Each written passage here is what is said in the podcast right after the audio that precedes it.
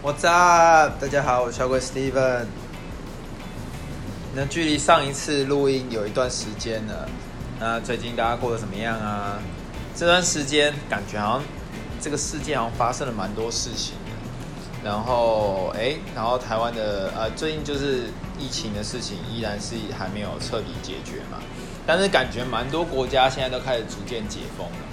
然后像欧洲现在已经开始呃要开放旅游了嘛，用疫苗护照，然后也设定了很多相对低风险的国家。那美国就是、依然非常的开心，就是还是该管的没该管的管一下，不该然后呃不应该说不该管的管很多，然后该管的依然是没什么在管，然后大家一样过得很 happy。那像我所在的 Arizona 这边，就亚利桑那这边基本上是。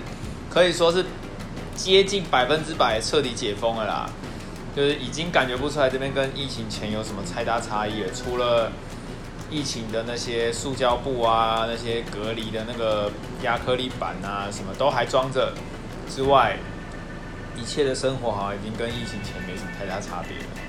那航空的部分呢？这当然是对我们最关心的啦。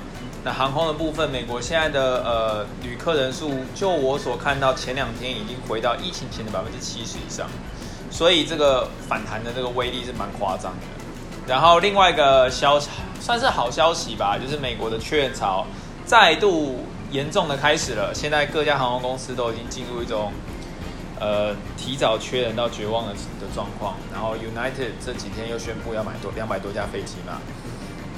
然后现在呃，AA United 他们哎，Southwest 他们现在都因为人手不就是飞行员不足，然后开始呃取消航班。所以可预期的是，未来这段时间呃，时速到的飞行员应该都可以顺利进航空公司的排序，就是可以准备等着开课。但是身份的问题依然是没有解决啦，那这个部分就让我们再看看喽。好，那呃，台湾的状况感觉也好很多了，就是疫情的部分。那实际上到底怎么样，我也不知道，因为我人不在台湾嘛。但是呃，就像之前讲的，要完全降到零 case，应该是不太可能的事情啦。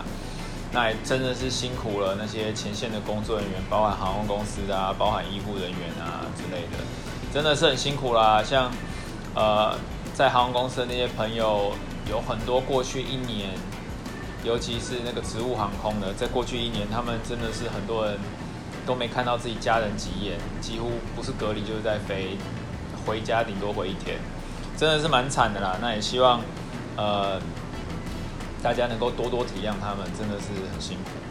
然后哎，最近有很多人跟我呃讲说，哎，我们最近听你 podcast 才知道你发生什么事，就是你的几个签证到期啦。呃，然后现在没有再继续当 CF 当当飞行教练啊之类，巴拉巴拉巴拉的。我终于达成了我最一开始录 podcast 的目标啦！所以我一开始录 podcast 的目标，其实单纯就只是因为同样的话要讲很多遍，所以我讲一遍我觉得就好了，我觉得很爽，就单纯只是这样子而已。呃，所以这个目的终于在录了半年多之后达成了啊，送啦啊！然后那个。哎、我刚刚讲哦，然后有最近就是蛮多人想要来美国打疫苗的嘛。那因为我就是我真的不是医疗人员，所以我也不能说什么。但是如果呃有人真的要来啊，你们这就是你们自己可以决定要不要来，这不关我的事。但如果真的来了，哎、有有些需需要问问，哎、欸，问一些比如行程啊，或者去哪里打比较好，或干嘛的之类的，是可以问问我啦。好啦，那闲话家常聊到这边差不多了。那上一上一次呢，说下一期还是继续会讲一些飞机嘛，没错，今天继续讲飞机。那上次讲到说，哎，solo 完了嘛，然后接下来要进入什么第二阶段了？那呃，在呃私人飞行执照就是 private pilot 的这个部分啊，绝大部分的 training 的第二阶段都会进入到所谓的呃 cross country，也就是哎。这个飞行员在放完单飞之后，已经有基本的呃飞行能力了，也就是说起飞降落都不是问题了。然后呃基本的最基本的 maneuver 就是上上就是上呃爬升下降左转右转加速、减速这些东西，应该也都是没有什么太大问题。那这时候呢，我们就会开始往更远的地方去，就会进入到所谓的 cross country。那台湾翻译，呃，就是台湾的标准翻译叫越野飞行啊。那我个人是真的是对越野飞行这个词有一点点不是那么喜欢，因为就是越野听起来就感觉好像是要去个荒郊野外之类的。可是万一我一路上都很热闹怎么办？这个也叫越野吗？我我是不是真的是不知道了。那在呃英文里面，country 的就是 cross country 的意思，其实比较像是跨县市。就是跨城市、跨县市的飞行，也就是比较距离比较长的飞行啊。所以呃，我会比较喜欢说哦，我们要飞一个长距离的这样，这我会比较喜欢有这样去形容 cross country。不过 anyway，就是 cross country 的意思就是这样。但是这当中有一个非常有趣的地方，就是。绝大部分的学生在学的时候，就算学完回到台湾了啊，都进航空公司或干嘛的，其实很多人可能终其一生都不是很确定 cross country 到底是什么意思。就有些，当然我知道很多人是很清楚，但是很多人可能都搞不清楚 cross country 到底是什么意思。好，那其实 cross country 呢，这个东西这个词啊，就是这个飞行，其实有一个非常呃清楚的定义。在美国，哈，我们现在一样，就是照老规矩只讲 FAA。在美国 FAA 的规定之下呢，其实我们是要看 Part Sixty One Point One 的规定，因为 Part Sixty One Point One 其实就是老样子，要么就是讲一些这个法规，好，就比如这六一的法规可以 apply 给谁，或通常就是讲讲在讲 definition，所以在讲它的定义啦。那六一点一里面呢，就是 Sixty One Point One 里面呢，其实就直接就讲了，一开头就讲了，cross country 是什么？那其实呢，FA 有给它几个定义。好，在这个六一点一里面呢，其实呃的开头哦就会有写了。那它上面是写说，cross country time means，哦，它给了大概四条 A B C D，哦 A B C D，第一个是 conducted by a person who holds a pilot certificate，意思就是说。这个时呃，cross country 的时速，这个时间必须是要经由一个持有飞行执照的人，呃，执行了一个飞行之后才会出现。那第二个呢是 conducted in an aircraft。那这里呢也很多呃人会误解，就是哦，一定要是飞机，不是，因为在呃 FA 的的法的 FAR 法规里面的 Part One，也就是第一章里面。其实就有讲了，aircraft 是任何 device，只要你把这个装置是拿来飞行的，都能叫做 aircraft。那飞机是叫做 airplane 或 fixed wing 或者是 aeroplane。那再来就是 C，C 上面就有写，that includes a landing at a point other than the point of departure and that involves the use of dead reckoning, pilotage, electronic navigation aids, radio aids. Or other navigation system to navigate to the landing point，什么意思呢？这句话，这句话的意思就是说，哈，这一趟飞行必须要一个起飞，一个降落点。那这个降落点不能是我起飞的点。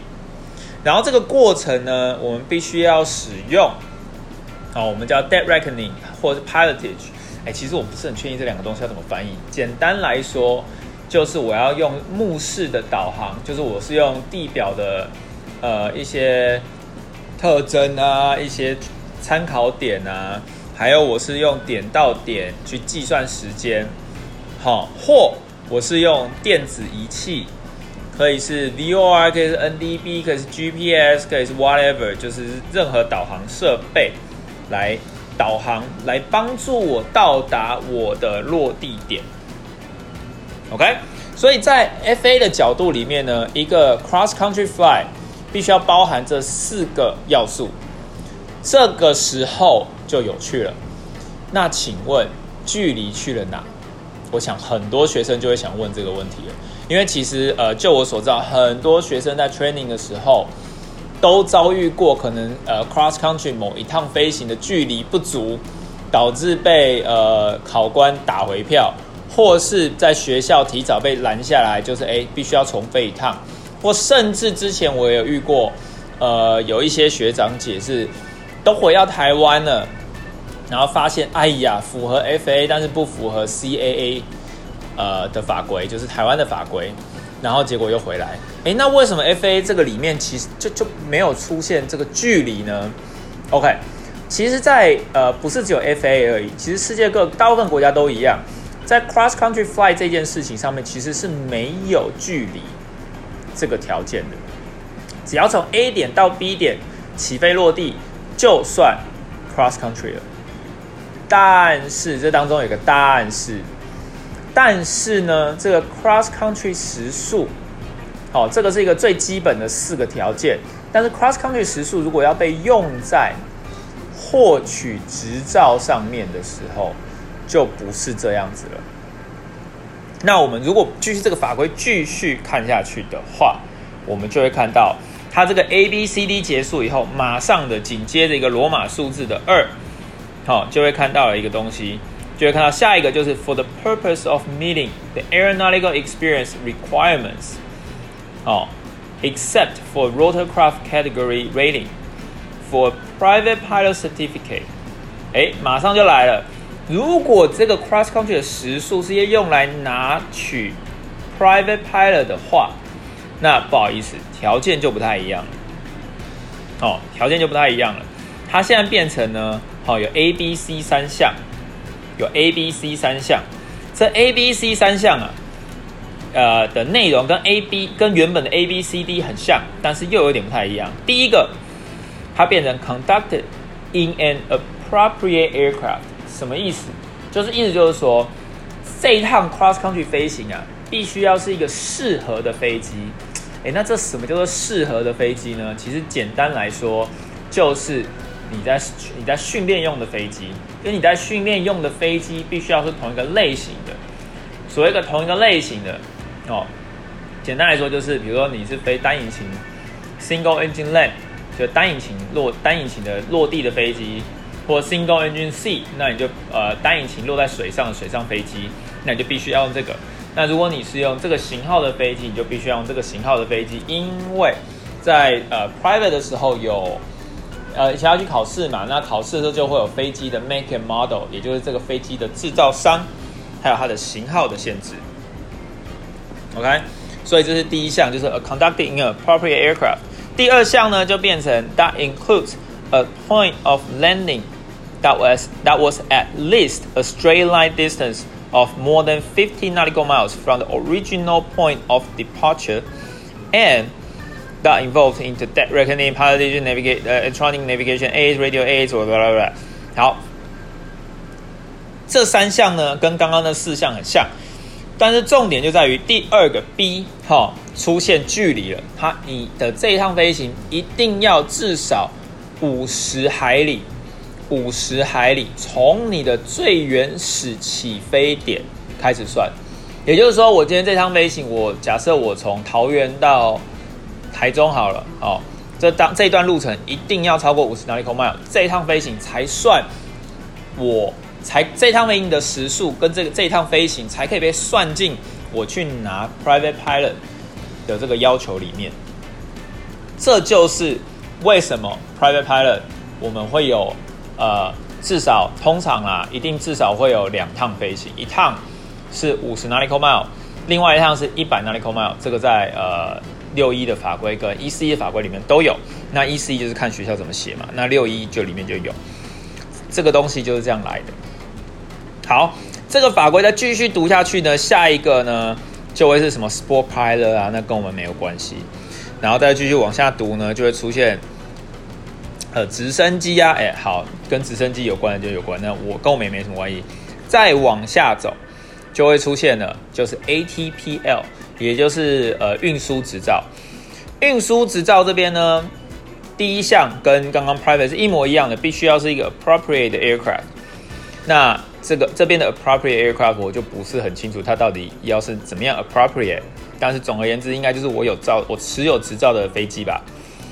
第二项是最有趣的，它的第二项啊，它的第二项是说，that is at least a straight line distance of more than fifty nautical miles from the original point of departure。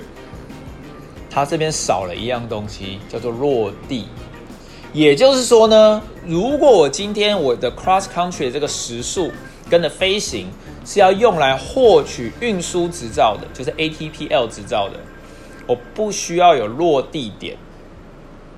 什么叫做不需要有落地点？简单来说呢，就是我从我的原始机场出发，像我前一阵子飞的机场就是 Falcon Field 嘛，在凤凰城。那我从凤凰城的这个 Falcon Field 出发以后，我飞一个直线距离到某一个，不管是导航站台，或者是机场上空，或是一个天空上的 fix 或 waypoint，这个 fix 或 waypoint，简单来说就是一个一个点。那我们可以用坐标，我们可以用导航站台来制定。这个以后我会再再慢慢叙述。那简单来说呢，就是这一趟飞行只要可以有一个参考点，总共超过五十海里，就算了，不需要落地。这个是 ATP 这个照最有趣的一个地方它不需要落地，只要你飞满五十再返回来就可以了。所以我的前一个公司，我那时候刚呃刚开始上班的时候，我们的训练部门的主管就常就呃就跟我们讲说，哎，你们以后带学生啊，就是如果学生愿意的话，或者是呃时间允许的话，你们就尽量能够到达那个五十呃五十海里的那个点，就尽量去哈，因为我们往南边有个地方呢，叫做皮卡丘。山丘、山坡、皮卡丘，反正它叫 Pikachu Peak。那个 Pikachu Pig 呢，它有一个点，好、哦，它有一个点叫 VPCHO，在天就是在导航的系统里面可以找到。我们从我们机场到那 VPCHO 刚刚好五十，那个点真的超棒。那我们如果只要去呃那个附近的机场落地，基本都有机会碰到。那我有时候如果真的学生飞到不知道跟我要飞什么了，我们两个已经真的是有点无聊了。学员就会跟我讲说：“哎、欸，那你今天要飞什么？”我就说：“那不然你陪我去拿个 cross country 时速啊。”然后学员就说：“好哦。”然后我就会跟他，他就会，我就跟他一起出去，呃，飞到那个点。那当然飞的过程当中，我们就是能练什么我们就尽量练。只是我们可能就会呃绕比较远一点，然后可能比如说，哎、他他如果我们到那个点，他那一天可能如果想要落练落地的人，给、欸、落地数就会少一点。就是像这样的像这样的东西啊，那如果学生不适合，我就绝对不会带他去。但总而言之，那时候也因为这样，所以在我离职的时候，我的总时数没有到达我预期的那么多，但是我 cross country 时数倒是很满。OK，这是一个很特别的点。再往下看呢，会看到 commercial pilot。那 commercial pilot，呃，这个是专门写给 military pilot 来拿 commercial 来使用的。那呃，如果我们今天只是一个一般飞，呃，没有要特别拿什么照，或我们今天这个时速是要被用在其他地方的，基本上，你从你机场起飞到你隔壁五迈的机场落地，也算 cross country 时速。那这个是一个最有趣的东西，哈，就是 cross country 这个时速到底是怎么 define 的？那很多人说啊，这个会不会是我们强词夺理？不好意思，这个绝对就是这样子，啊，因为这个东西其实在很多的座谈会上或者什么。FA 都有解释，那包含航空公司也都是这样计算的。所以我们在阅读法法规的时候，其实要知道法规基本上都会有一个嗯原始条件，然后它会有再有一些附加条件。因为其实在这样的法规上面就已经有写了，除非你是要是干嘛，有一些特定用途，不然 cross country 的时速是来自于这个 A B C D。那如果今天要去拿。呃，private 这张照，那 cross country 的定义变这样。如果今天要拿 ATPL，那好，这个 cross country 是定义又变这样。那当我要用呃 under sixty one 的法规去拿 private 执照的时候，哎，那在 sixty one private 那边就会写说，哦，private 那边的拿照的条件，好，如果要建议你要你要拿 private 的话，有这些 cross country 要飞。那在 commercial 那边就是也是另外一套啊。如果是走 one forty one 的话，哎，FA 又有一套，说啊，告诉大家说哦，one forty one 下面，如果今天去 one forty one 学校学的话，哎，那这个拿照的 cross country 条件变成这个。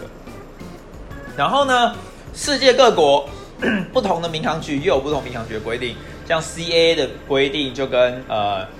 呃，JCAB 的不一样，那 JCAB 的不的又跟呃，比如 JAA 的不一样，那 JAA 的又跟那个 DGCA 的又不一样，好像呃刚刚讲的就是印度啊，然后什么日本啊、台湾啊这些哈，那所以每个国家又有每个国家自己的一套，然后像呃欧盟那边的，像我们那边有很多欧盟学生嘛，欧盟的学生他们只要去夜航，一律 lock 呃仪器仪器时速，因为在他们那边认定说在晚上根本没办法用目视，就单纯目视飞行。所以晚上呃就是一去一定一切都是仪器，那这个等到我们讲到仪器的时候再说。总而言之，好，这就是 cross country 的时速。那 cross country 这样飞这样的飞行呢，到底在训练什么？那这个就要回想到当年啦。那这个这个故事很快就会进入到最高潮的部分，也就是我们以前学飞，我以前学飞的地方，Hillsboro 那个地方，呃，最很多人最感到恐惧的一样东西。也就是天气。那我在开始这个 training 的时候还没有真的遇到，遇到一点，但还没有真的遇到。那我七月二十九号开始我的飞行训练的嘛，那我八月二十六放单飞，然后我呃一放单飞，第二天就开始飞我的 cross country 了。那在 Hillsboro 的呢，那个 training 呢是长这样的，哦，每个学校不一样。那 Hillsboro 呢，我们呃放完单飞以后，我们就是一个。本场好做三个 touch and go，也就是连续起飞降落，然后会再飞一个自己出去飞到练习空域，然后再折返回来，就是确保我们可以自己导航出去，导航回来了。完了以后，好，我们就会飞呃一些，我们就会飞夜航，好，我们会在本场飞夜航，然后我们会去呃做呃 night 的的 cross country。那我自己的本场的夜航是跑去波特兰。去看夜景，然后这超好玩的，超爽的。然后哦，那时候看到夜景的时候，真的觉得哦，好美哦！而且我超级喜欢机场的灯光，我不知道别人怎么样，但我真的超级喜欢机场灯光的配色，就是跑到那个白色那个条，就是走呃 runway H line，然后跑到头 threshold 那边的绿灯，然后那个 taxiway 的那个蓝灯啊什么的，然后呃像 Papi 的红白灯啊，就是那种。红红白白蓝蓝黄黄绿绿的配在一起，我觉得超帅。不知道到底当初想到要灯光要这样配置，到底是谁？我真的觉得他超厉害的。然后再加上飞去呃波特兰上空看夜景，就觉得超帅的。然后后来呃我第一趟、哦、就飞去就是 night cross country。其实我们的课程安排是先飞白天的啦，然后最后一趟才是飞晚上。可是我那时候因为要跳课，所以我就先飞晚上，就先飞晚上。那总而言之呢，飞 cross country 啊，最重要的一呃几样东西，第一个是学会怎么导航，哦，学会怎么导航，这个就跟我们在在呃 local 环境，也就是近距离范围，那以 student pilot 的角度而言，哈，以学生飞行员的角度而言，什么叫 local？学生飞行员的角度在讲在讲 local 的时候，通常是指。要么就是机场的范围，我们它我们叫做 airport vicinity。那另外一个就是只要不要飞到 cross country 就叫 local。那 airport vicinity 我们通常 define 是说五哦四到五 nautical mile 海里。那不要飞到 cross country 是以二十五 nautical mile 为一个基本的界限。为什么是二十五呢？因为很简单，因为超过二十五就要另外拿 endorsement，好就要另外拿 endorsement，所以。我们就不会去干这个事情，因为太麻烦了，懒得弄这件事情。那就大概是这样。那要超过二十五 nautical mile，其实以飞机来讲是非常快的一件事情。以呃 Cessna 152，我我飞过最慢的一架飞机哈，它的巡航速度约莫落在八十五海里每小时，好，每小时八十五海里。那每小时八十五海里等于我一分钟，好，一分钟可以跑约莫。一点二五到一点五之间哈，因为九十海里就是一点五，大概在这个范围之内，所以意思也就是说，我每两分钟可以跑三，那我只要在八分钟左右，我就可以超过二十五海里了。哦，直线哦，直线巡航八分钟左右就到二十五海里了。那二十五海里是多少呢？就是呃，大家自己去查 Google，哦，我懒实在懒得再换算成公里了，我连换算成卖我都觉得懒。好，没关系。总而言之，大概就是这样。那要离开这个范围啊，其实很快。可是，一旦一我我也不会直到二十五就回来嘛，所以我会继续走下去。那继续走下去就牵扯到我要去哪里了。那大家会想说啊，就 GPS 按一按就可以到达目的地啦？没有错，说真的，现在的学生在学的时候，绝大部分还真的是 GPS 按一按就到达目的地了。但是呃，我在学的时候运气很好的，对，我觉得其实是运气很好。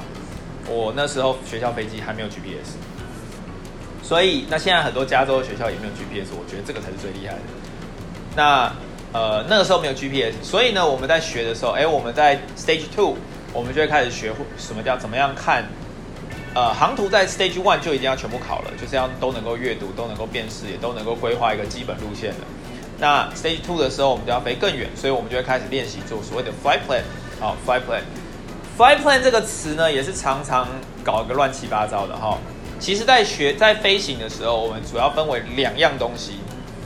第一个叫做 Flight Plan，那这个 Flight Plan 呢，简单来说就是我们要我们要呃提交一份飞行计划，好，飞行计划给给美国的 NSA，反正就是 National Airspace 呃的那个管管理者，就是美国空域的管理的的机构。简单来说啦，就是航管。那我们会提高提交这一份飞行计划给航管。那航管呢，他们会收到我们上面写一些什么呢？比如说哦，我今天要飞目视还是飞仪器 VFR 或 IFR 嘛？或我要飞 defensive VFR，就代表说我要飞飞出国了。哦，那我飞机是什么？呃，叫什么叫什么编号？那我今天呃要飞多高？我要飞多快？我飞机上有几个人？我带多少油？我有什么样的导航设备？我巴拉巴拉巴拉一堆东西哈，然后呃，我我我我的联络人是谁？我飞机的 home base 是哪里？然后呃，诸如此类，我有什么样的急救设备？比如说我我飞机上有没有救生艇啊？我有什么样的紧急联络设备？我有没有 UHF？我有没有 VHF？这些有的没的啊。提交这份计划，还有我的飞行路径，飞行路径。好，然后我出发，呃，我的目的出发点跟我的目的地了哈，就是简单来说就是我是谁。我要从哪里到哪里，花多久时间？我多少油？我带了些什么东西？我带了些哪些人？好、这样的东西，这样一份报告。好，这份报告呢，我们会提交给，呃，我们用呃，现在都是用网络啦。好、现在都是用网络。那用网络提交的时候呢，呃，以现代的状况来，当时我们又不太一样。但是现在的话，基本上就分为几个大的 service。一，一就是你可以直接打电话。给我们叫做 flight service，呃，就是 flight service，好，就是 flight service。那 flight service 呢，就是一个呃 FAA，就是美国民航局旗下的一个一像像机一种机构啦。那他们呢，可以去接收这些呃接收我们这些资讯，我们可以打电话，可呃我们可以打电话去问他天气，我们可以跟他 file 这些飞行计划这些东西。那怎么 file 呢？呃，正规的 file 方法就是我们要一栏。一栏的念给他听，啊，一览的念给他听，而且在念的这个过程当中，所有东西都必须用 alphabet 一个字一个字拼出来，什么意思？好，简单来说，在飞行的时候，可能大家看过像木曜4超玩上面也有，呃，松山机场那一集有介绍这东西。那如果是喜欢飞行的，或者是呃，应该都会听过这东西。这种叫 NATO 的 alphabet，就是北约组织规定的规范的。Alphabet，那这个东西呢，其实不是来自于美国，也不是来自于北约，其实就我所知，它比较最早应该是来自于英国。简单来说，有点像是在台湾我们在讲我们在对考卷的时候第一我们不是都会讲猪吗？因为就是怕 D 跟 B 发音不清楚嘛，诸如此类的。好，比如说 A for Apple 这样子，航空或航海都是用这个，或者是军用都是用这个方法。好，都是用这个方法。只是我们不是什么 Apple Apple 啊，然后猪 D 变猪啊这样，它有一套非常完整、完全公用、搭完搭百分之百 follow 一样的 order 的一套 list，我们叫 NATO 的 alphabet，从一从 A 到 Z，好，或者是英呃英国的话就是 A 到 Z，全部每一个都有属于自己的。那像 A 的话，我们就叫 Alpha，B 我们叫做 Bravo，C 我们叫 Charlie。D 的话，我们叫 Delta，好，以此类推，一直到最后一个 Z，我们叫 Zulu，好，叫 Zulu。那在 file 这个 flight plan 过程当中，我们就会讲全程用这个 alphabet 一个一个把我们的资讯拼清楚。什么意思呢？比如比如说哈，比如说当我在跟他讲我的名字的时候，我在跟他讲我的名字的时候，我叫 Steven 嘛，那我就要跟他讲说 Sierra Tango Echo Victor Echo November Space，然后我的姓也就是 Whiskey Alpha November Golf 这样子，好，一路这样拼下去，拼到整张 flight plan 讲完，那对方就会用这方法去抄写我们所讲的所有的资料，然后呢提交给呃就是航管系统，然后去做这个记录。那这个 flight plan 呢，阿姨有机会可以 file 一次给大家看啊，就是是真的花很久，因为要讲超久了，而且现在应该会他们应该会觉得很 surprise，现在还会有人打电话来 file。或者是我们就可以再直接用录音的假装我们在 file。好，总而言之，东西 file 出去呢，很多人会以为说，哦，那这样航管就知道要怎么带我了。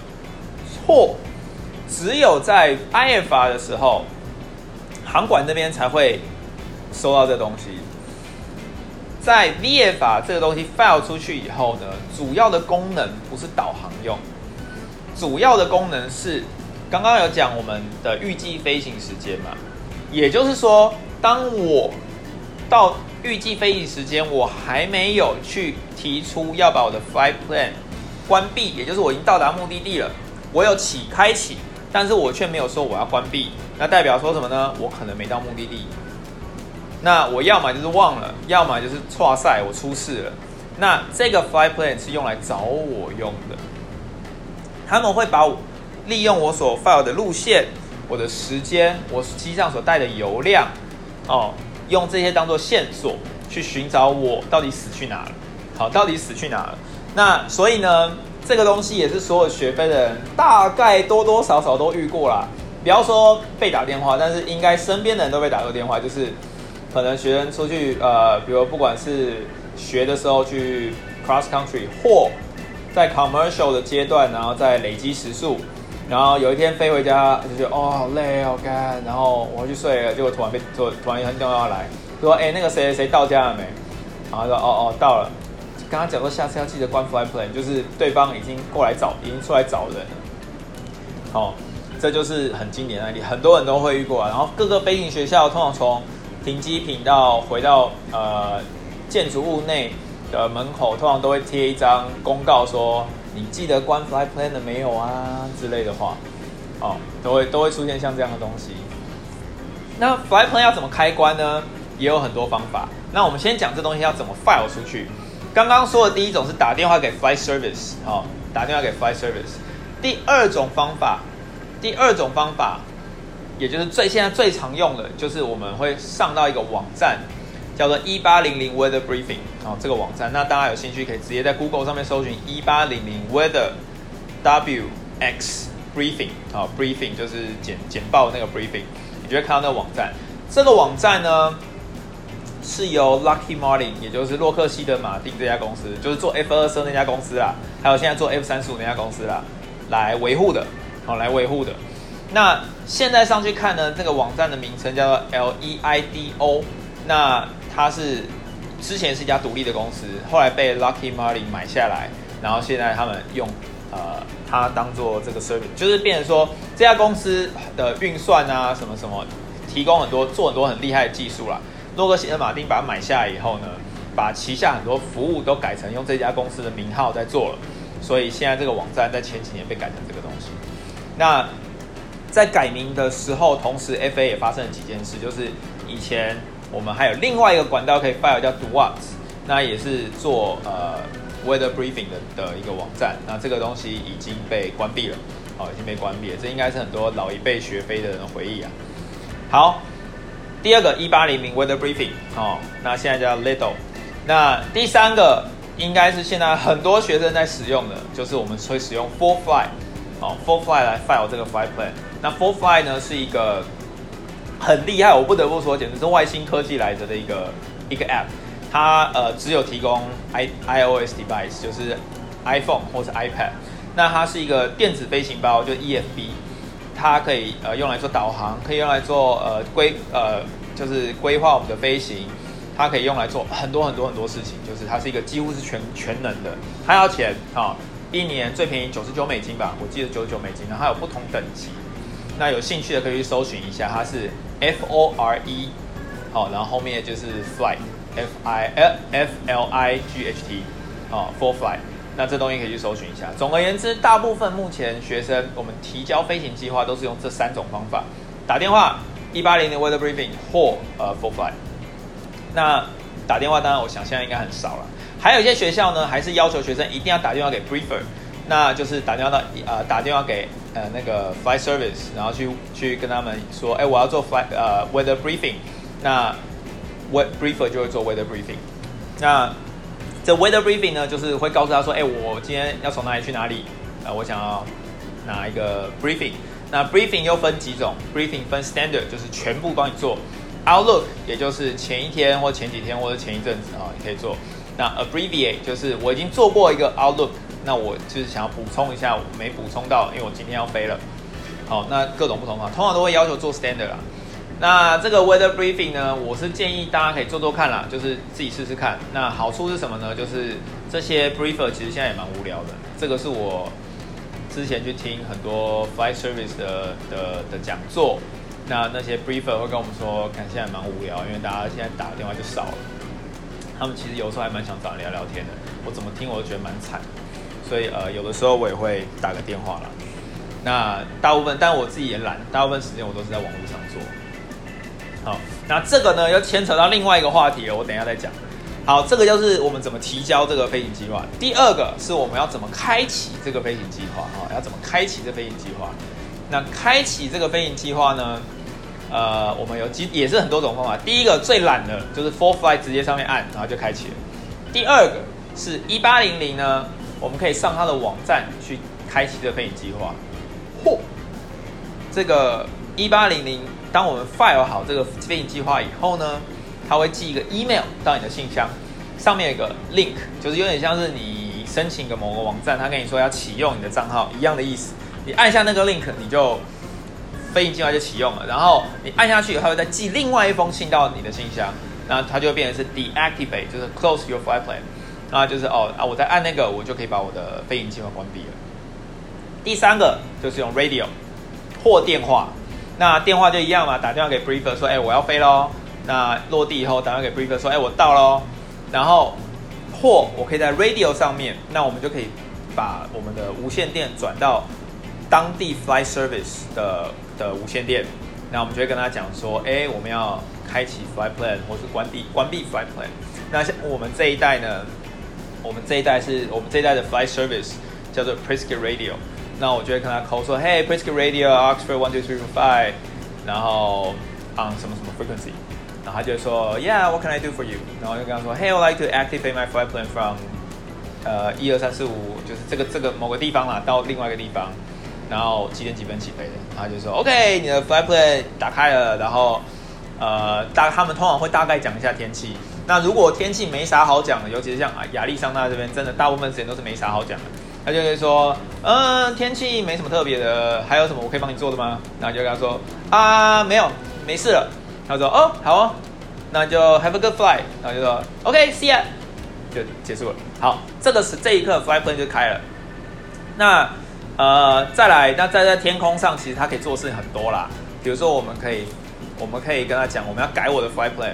或我要跟他讲说，我要哎，我要我要跟他 report，说我有 pilot report，就是说哎，我在哪里看到什么不好的东西，或者是啊，我经历要不好的天气或干嘛诸如此类的，哦，这个有空再说。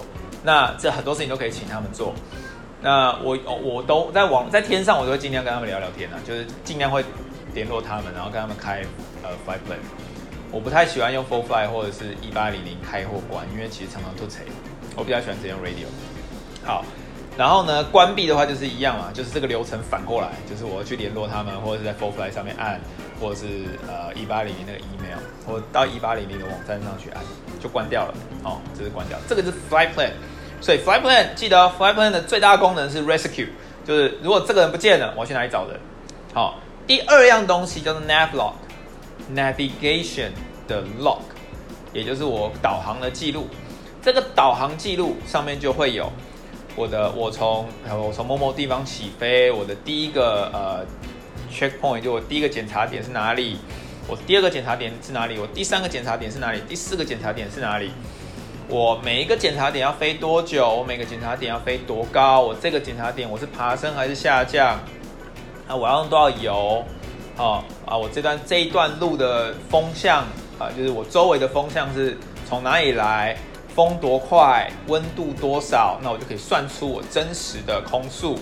好，诸如此类的。我们就会一个点写一行，一个点写一行，一个写写一行，去计算出我这一趟飞行的总共需要时速，总共的距离，好，物理上的距离，实际距离，还有我需要用到的油，好，然后我最后我可以剩下的油，那这都会在我们所谓的 Navlog 上面有完整的记录。那同样呢，在上面我们还会记得说，哦，我。呃，像每一个人有每个人自己的写法，那我就会教学生一套我的方法。那呃，以前在 Hillsboro，我们大家都是用 Gibson 的 Nav 的的 Navlog。那 Hillsboro 好像有自己另外一个，当然大家好像都是用 Gibson 的。然后呃，到 CAE 以后，CAE 有一套是用 Gibson 的再强化过的版本。那学校有一份就是 VFR 的的 Navigation Manual，上面有。每一格该填什么，全部都有规划的清，都是规定的清清楚楚、明明白白，所以几乎没什么灰色地带。然后呃，学生就照着写就好了。然后就是一些，就是除了距离呃，就是就是除了呃一些比较特别的地方，学生要自己弄，不然大部分都是很明很明确要怎么写。那这个 Navlog 很重要，重要在哪里？就是我在做完以后，我会很清楚明白我这趟飞行需要多少时间，我需要多少油。我要飞多久？那如果遇到呃不满不好的状况，比如说啊大逆风啊，或者是诶天气不好，我要转降，那这时候我的 Navlog 就派上用场了。我这就是可以用用它来当做一个基准点去计算这些状况。那这些 Navlog 上面呢，还有一个很重要的的事情是要我们去做的，也就是我们会在一路上一直不断的记录油，好花多少油，还剩多少油跟。我实际，因为我们会有一个规划的时间嘛，我们还有一个实际飞行时间。这个行为不是只有在学飞的时候才会用，这个行为在在呃飞呃以后 commercial，比如说像像我们在飞喷射机的时候，长距离的时候，我们依然是一直不断的在做这件事情。我会一直不断的去看我的飞行计划，来推推断说我有没有足够的油。呃呃，我的时间好、来，就是一一路不断的追踪这件事情是会跟着我一辈，会跟着我们一辈子。那这个是 Navlog。那 Navlog 还有一个另外一个非常重要的好处，就是 Navlog 如果在飞行前好好做的话，在每一趟飞行的时候，其实会对这一趟飞行有更深刻的印象，也会更清楚明白这趟飞行到底会发生什么事情。因为我所有事情都是我一笔一画去弄出来的。所以我会非常的清楚，诶，有可能会遇到什么样的事情。所以呃，每个地方有每个地方教学的方式。那以我的学生或者是我待过的地方，其实都会很严格要求学生，不管进度到什么程度了，不管是 student pilot 或是 commercial pilot，我们都会严格要求他们一定要把呃 Navlog 每一趟 cross country 都要把 Navlog 做好。那像以前在 Hillsboro，因为呃学生。如果要自己出去 cross country，就要自己出去累积时速啦。学校基本上是不太管，只要学生不要去干蠢事就没事。所以学生最后基本上就懒了。那包含我在内，后来我其实很多时候都是因为那个已经有些机场已经飞到太熟了。就是虽然西北岸非常非常多机场，那我个人就是至少去过，应该有五十个那个时候，光那个时候。但是呢，就是常去的还是就是那几个，那几个机场真的是飞到真的是它。被炸了，我大概都认得，就是真的太熟了，所以大家后来就慢慢懒。那后来我到 CA 以后呢，就没学生就没这种事情了。所有的学生在出去飞之前，都必须要有 on duty 的飞行教练签名。虽然这些学生都已经有照了，照法规来讲，他们的确不需要，但是学校要放行飞机的话，一定还是要我们的签名。所以每一趟我们都要检查他们的 Navlog，fly 呃 fly plan Navlog。他们在 sectional chart 就是航图上面画的路线，跟他们计算的结果，还有他们所有的配备，比如他们的水、他们的手电筒什么什么什么，全部都要记。然后他们要 briefing 给我们听，他们这一趟飞行的天气、飞行的计划会遇到什么样的事情，什么叭叭叭叭叭，全部都要讲。所以呃，学生每一趟都得做，所以他们做到最后基本上都蛮熟的啦。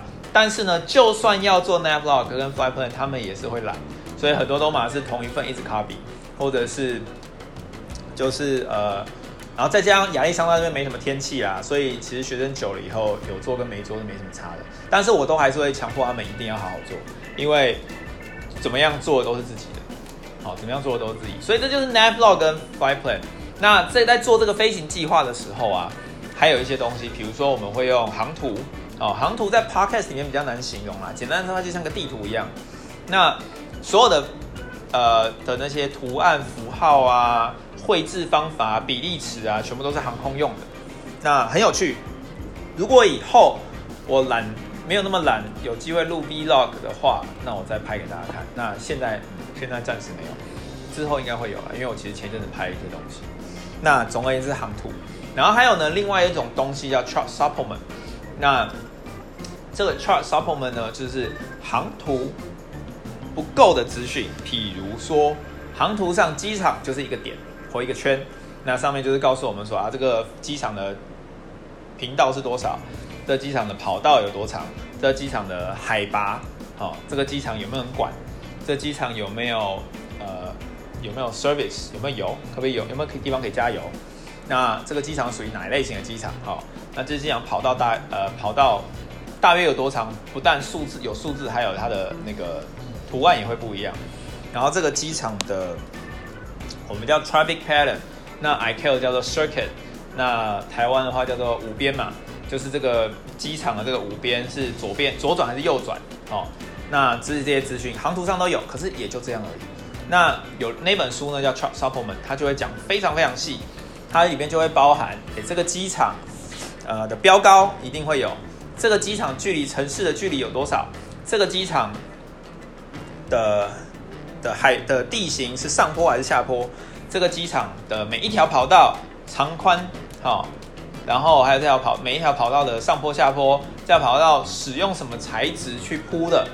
它是柏油还是水泥还是草地还是碎石还是水还是什么都不是？好，那这个跑道可以承载多少的重量？然后这个跑道有什么样的设备？这个机场有哪些 frequency？这个机场属于谁管？这个机场叭叭叭一大堆有的没的，所以他那本书里面每一个机场有一个属于自己的一格，哦一格。那比较复杂机场就是一两页，那比较简单机场可能就是一一大格或一小格。那这个东西叫 Chart Supplement。以前呢，这个东西叫做 AFD，现在呢还是 N 百人叫它 AFD。说真的，Chart Supplement 真的很绕舌，所以其实有的时候我会脱口而出 AFD，但我会强迫自己一定要讲 Chart Supplement。但是好笑的是，就是 For Flight 刚刚讲到那个 App，它里面还是叫它 AFD，所以我也不知道是怎样。